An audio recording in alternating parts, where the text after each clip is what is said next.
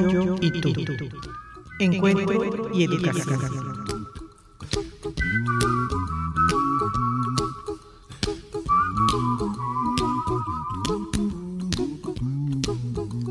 La escucha activa es un acto de autotrascendencia. Estar interiormente con la otra persona. La escucha requiere sosiego interior. Estamos ante la necesidad de escuchar con atención para poder ver a las personas con nueva perspectiva, con nueva mirada. Be happy, don't worry, be happy now. Este programa te invita a escuchar, a la reflexión, al cambio, a descubrir aspectos de tu vida al reencuentro contigo mismo y con el otro. Abrir nuestro canal de escucha lo más posible, dejando algo constructivo en cada encuentro. Escucharás citas de libros, cuentos, metáforas, música. Escucharás la voz de los grupos del Diplomado en Desarrollo Humano. Abrir caminos. Quitar candados y llevar el mensaje a todos los rincones. Todo lo podemos entre todos. De a Isabel Álvarez Díaz. Look at me, I'm happy.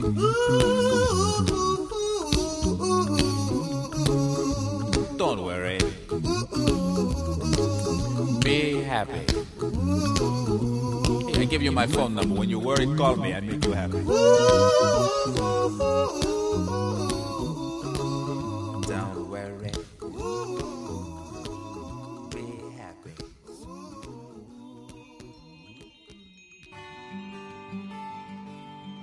La historia que les voy a compartir sucedió en el 2011. Festejar el 2011 y esperar el 2012 fue el motivo de un encuentro que dejaría una semilla que a su tiempo germinaría. Entre risas, momentos de anécdotas, convivencia, nuestras copas unidas en un brindis, compartimos los mejores deseos. Disfrutamos una suculenta taquiza mexicana. La alegría manifiesta tan evidente. Comentamos de tantos y diferentes temas. Las horas pasaron sin sentir, como hojas de un libro. Sin embargo, un comentario quedó como semilla grabada sin darme cuenta. Es la anécdota que deseo compartir. Las historias surgen de la vida real. ¿Cuánto se habla de las tecnologías? Y a cada persona el impacto es diferente. Sin embargo, en todos los ámbitos que nos rodean, es constante comentar esas ventajas. A veces comentamos los temores y desconfianzas que tenemos. En esta reunión, el tema del libro electrónico salió a relucir. Nuestro director, compañeras expertas en el tema, comentaban las ventajas. Surgió un comentario de mi parte como gran apasionada de la lectura, fue describir todas las sensaciones, percepciones que hacían insustituible al libro impreso. Nunca, dije, nunca voy a cambiar un libro, tenerlo en mis manos, ojearlo o leerlo. Un libro electrónico, impensable. Sin embargo, los que ya tenían e, experiencia, los que ya lo habían vivido, compartieron las ventajas, hasta ecológicas. Siguió la tarde, el encuentro, la plática continuó compartiendo temas diversos. Olvidé durante este año el tema. El interés por los libros me ha llevado a obtener el que en determinado momento sea de mi interés, pedirlo por entrega por paquetería, conseguirlo en México, en España, en donde sea, para cubrir esa necesidad de dar lectura al libro que sea de mi interés. La razón de esta plática se vincula con el interés que ya hemos compartido por la lectura de los libros de Eduardo Punset, gran divulgador de la ciencia, que también hemos tenido oportunidad de escuchar y ver algunos de sus programas Redes para la Ciencia. Él también cuenta con un blog. Bueno, he tenido la oportunidad de, seguir la trayectoria de, de sus libros y presentan su libro nuevo, titulado Lo que nos pasa por dentro. Ya se imaginarán, recorrí librerías, busqué diferentes contactos para obtenerlo. El medio para poder leer el libro que ansiaba y fuera en ese momento era el libro electrónico. Aún no llega a México. En primera instancia, descarté esa opinión. La búsqueda cada día era más intensa. Pasaron algunos días de duda, confrontación, lucha interna. Disfrutar tener el libro en las manos, formadito como los otros. Sin embargo, el interés que tenía por leerlo, tomé la decisión. En cuestión de minutos tenía el libro. Aprendí que nunca hay que decir nunca. La vida evoluciona. La realidad del mundo tecnológico que nos rodea abrió un camino más al admitir lo que un año antes había defendido como postura firme. Buenas tardes, bienvenidos todos a un nuevo año, el 2013. Un año pasó con todo lo que disfrutamos, sufrimos, un año lleno de oportunidades. ¿Ya estamos todos cómodos formando el círculo? Uniendo corazón a corazón, oído a oído, mente a mente, espíritu a espíritu, respiración a respiración. Carlos Vaz, muy contento de estar aquí nuevamente con ustedes, les envía un abrazo cibernético que a través de las ondas hertzianas llega a cada uno. Esta tarde compartiremos fragmentos. ¿Qué creen? Claro, acertaron. Esta apertura a las ideas del libro de Eduardo Punset, la experiencia, la lectura de un libro electrónico, de un libro online.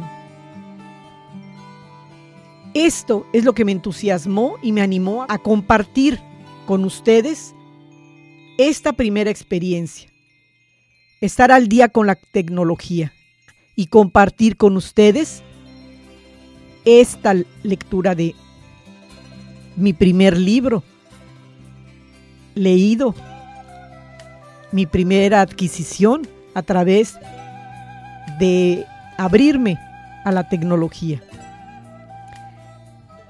Los invito para escuchar y deleitarnos con Andrei Reu.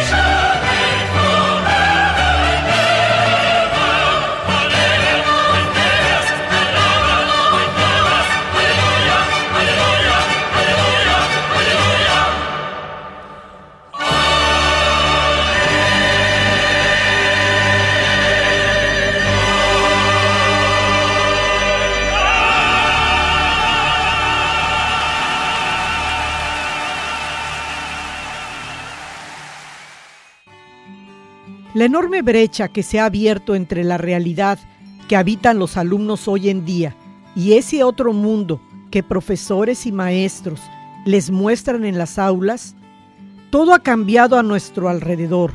Costumbres, sistemas, formas de ocio, modo de comunicarnos. Conocer una materia no significa que se sepa impartirla. Y de lo que se trata es de facilitar la llegada a la edad adulta de generaciones de hombres y mujeres más sanos por dentro y por fuera. Es necesario un sistema flexible, ágil. La obsesión por el resultado evita el disfrute del aprendizaje, del camino. En palabras de Richard Gerber, dice, nos hemos olvidado que lo bueno de la educación está en la experiencia en el momento, en la alegría de descubrir algo, en la satisfacción de tener una pregunta y poder buscar una respuesta, no necesariamente en la respuesta. Lo recitan los poetas, lo susurran las parejas, lo cantan las coplas. El corazón tiene razones que la cabeza no conoce. Y en esta dificultad para entender los caminos por los que nos conduce este impulso tan puro y sincero, se nos va yendo la vida, entre instantes de felicidad absoluta y otra de lamentos. Desde que nacemos hasta que morimos, ponemos en marcha una incalculable cantidad de proyectos, ideas, ambiciones y múltiples afanes. El amor es el principio y motivo de todo y el norte que guía la mayoría de nuestros pasos. Si hubiera que dar un par de recomendaciones a los profesores, la primera sería sin duda que dotaran de empaque emocional a sus lecciones. Tengamos presente que mil horas de teoría, dictado de apuntes y llamadas al estudio y el esfuerzo memorístico del alumno no vale nada al lado de un minuto de experiencia práctica. Aprendemos haciendo. Y la creatividad es eso. Probar, jugar, apostar, experimentar y fallar. No hay creatividad que valga cuando estamos entusiasmados con lo que hacemos ser creativo implica incorporar una actitud de curiosidad y juego a la experiencia de la vida. Falta normalizar esa capacidad humana y dejemos de verla como una facultad exclusiva de genios de la pintura, la poesía o las artes escénicas y la percibamos como un potencial que portamos todos y que todos podemos aplicar a diario en nuestra cotidianidad para resolver problemas, trabajar mejor, obtener mayores rendimientos de nuestros esfuerzos y disfrutar de condiciones más óptimas. Todo esto disfrutando en el, en el libro electrónico, que al prenderlo tiene una, una biblioteca y ahí vas formando tus libros. Entonces, en una tabletita del tamaño más pequeño de una hoja carta, puedes tener una biblioteca. Cargar con una biblioteca y diferentes temas. Vas pasando la hoja como si fuera un libro. Claro, nunca va a sustituir a un libro, pero cuánto puede enriquecer y el contenido de este libro tan importante, tan urgente, es el que estamos compartiendo, que tiene tanta relación con el desarrollo humano. Los invito a reflexionar, deleitándose nuevamente con André Río.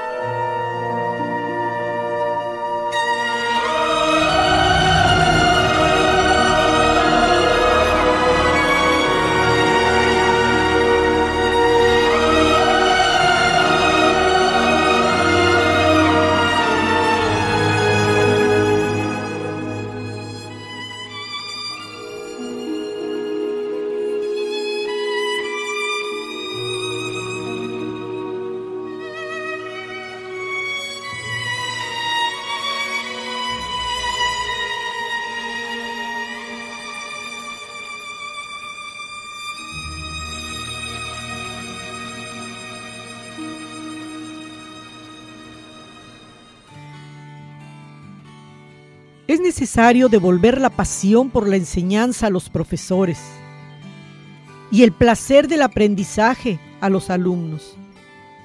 Actualmente la información viaja en nuestros bolsillos a bordo de teléfonos móviles del tamaño de la palma de la mano. ¿Cuánta información podemos tener en la palma de la mano? Y las distancias han desaparecido gracias a las redes sociales. Sin embargo, cuando decimos escuela, seguimos pensando en un profesor junto a un pizarrón, hablándole a los alumnos, alineados en pupitres. En el pasado las personas hacían muchas cosas solos, pero ahora consiste en esta época en trabajar en grupos de manera coordinada, solidaria. Factores sociales y emocionales entran en la comprensión de uno mismo. Hay que enseñar al niño a relajarse, a contar hasta 10 y a expresar su enfado de una manera más saludable mediante palabras, juegos o dibujos. No puede gritar ni tirar cosas, pero puede ir a su habitación o pedir ayuda para calmarse. La música, los masajes, los abrazos son una manera de relajar el cuerpo y permitir que el enfado se diluya y puedan fluir las palabras. ¿Qué les parece si lo comprobamos escuchando nuevamente a André Rio? Il film C'era una volta il West di Ennio Morricone.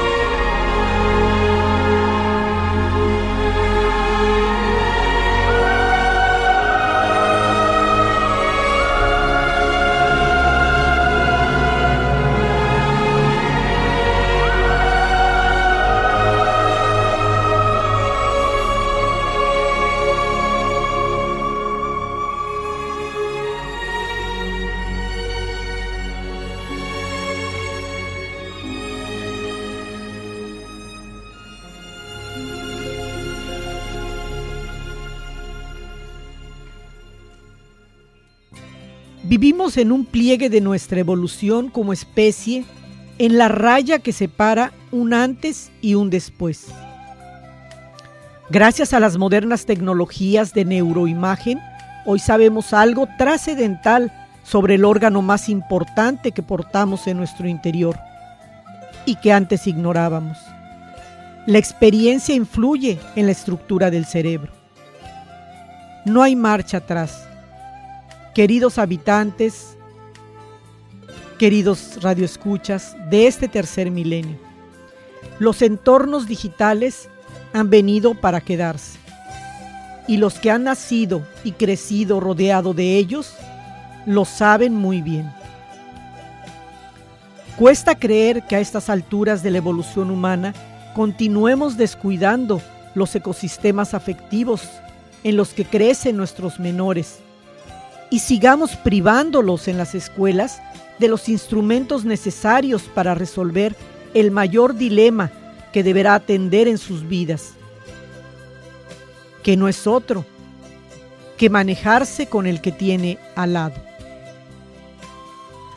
Este libro fruto de la colaboración de los equipos de profesionales de la Fundación Eduardo Punset, se ha empeñado en presentar lo que los neurocientíficos han demostrado mediante estudios de resonancia magnética funcional que estamos fabricados para detectar e inferir la situación emocional del prójimo.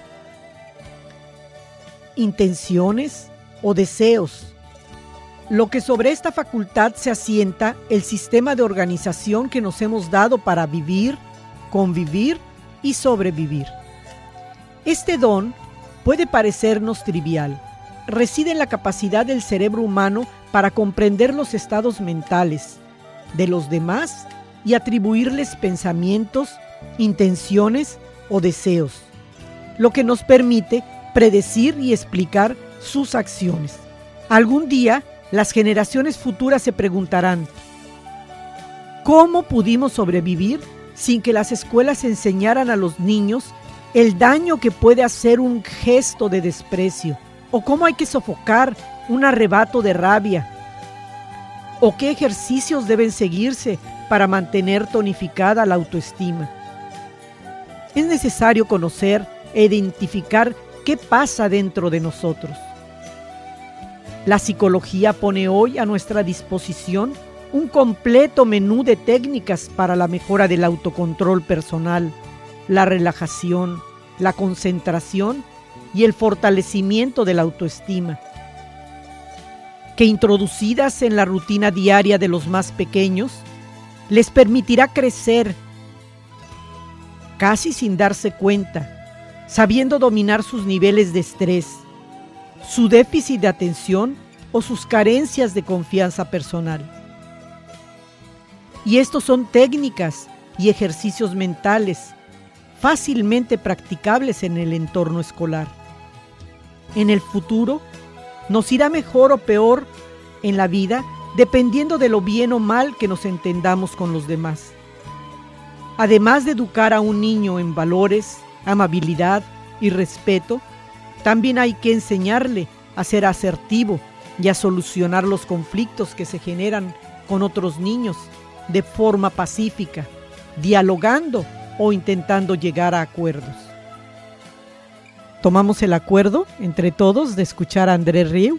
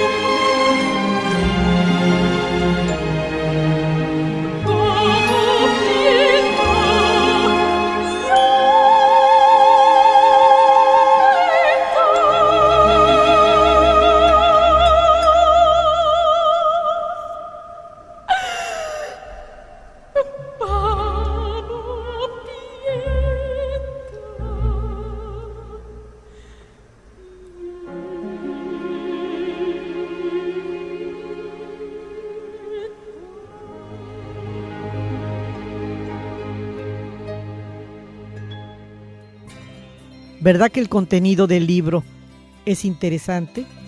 Lo que nos pasa por dentro. Los neurocientíficos han puesto de manifiesto que el altruismo no es sólo una cualidad moral capaz de bloquear instintos egoístas, sino que está fijado en lo más profundo de nuestros cerebros y para su gestión se emplean circuitos neuronales de recompensa utilizados en procesos tan básicos como la alimentación y el sexo. Es como si la evolución nos hubiera dotado con estructuras cerebrales que nos premian por hacer el bien. El sistema circulatorio que nos mantiene enlazados unos a otros y en nuestras emociones es la empatía. El vivir en comunidad. En el marco de relaciones sociales adecuadas, en el dar, recibir. El personalismo lo sabe. Por ello no es una moda ni un sistema cerrado, sino un gran árbol con raíces que se hunden en la tierra y con ramas que se elevan al cielo y que siguen creciendo sin nada que las detenga. Es por eso que el árbol del personalismo es tan amplio y frondoso. La maravilla de la persona consiste en ser la única realidad que al mismo tiempo que podemos conocer, la vamos haciendo desde dentro. En palabras de Munier, la persona es una actividad vivida de autocreación, de comunicación y de adhesión.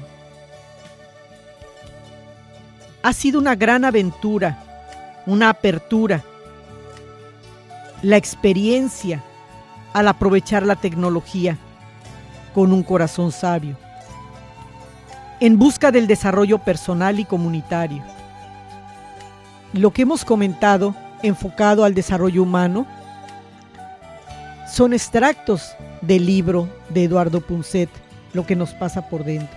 Quiero compartir con ustedes el libro, eh, también encuentran eh, preguntas de casos de personas y le contesta, les da respuesta alguna autoridad, algún especialista aquí hay, un, hay una pregunta.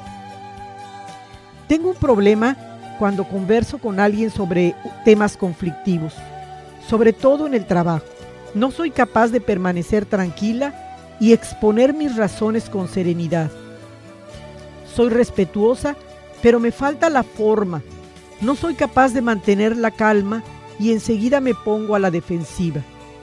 En general, la situación degenera muy rápido y acabo sintiéndome mal.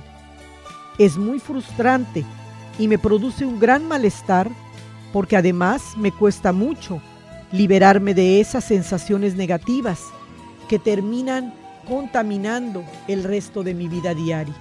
Creo que lo que ocurre es que centro más mi atención en las cosas negativas que en las positivas. Estoy confundida. Me gustaría que me orientaras o recomendaran alguna lectura que me ayudara a mejorar mi capacidad asertiva. Septiembre del 2010. Le responde Montserrat Soler.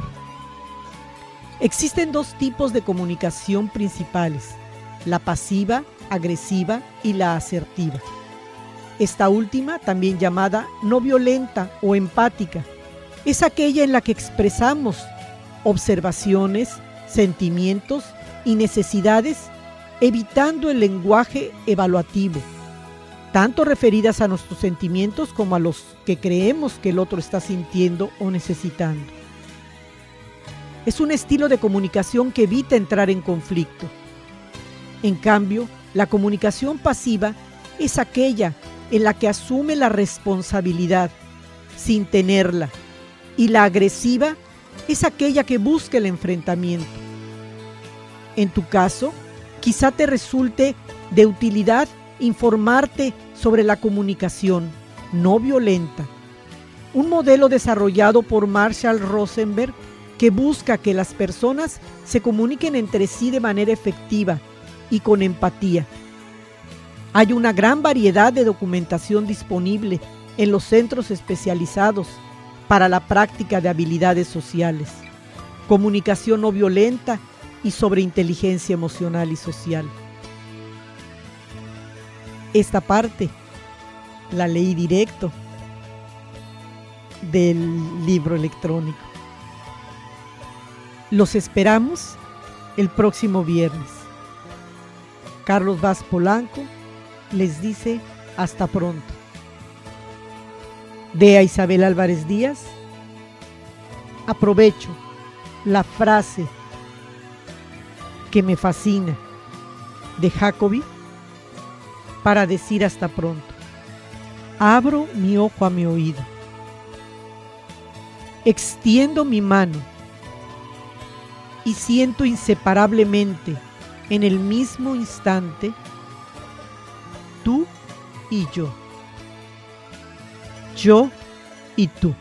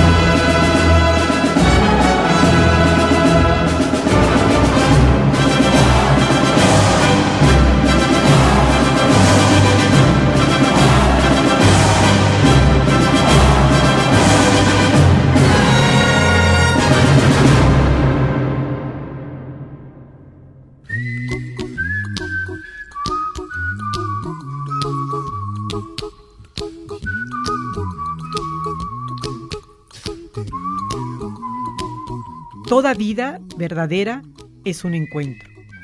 Los invitamos a que nos escuchen todos los viernes en Radio Educación del Mayab www.educacion.yucatán.gov.mx diagonal radio los viernes a las 6 de la tarde.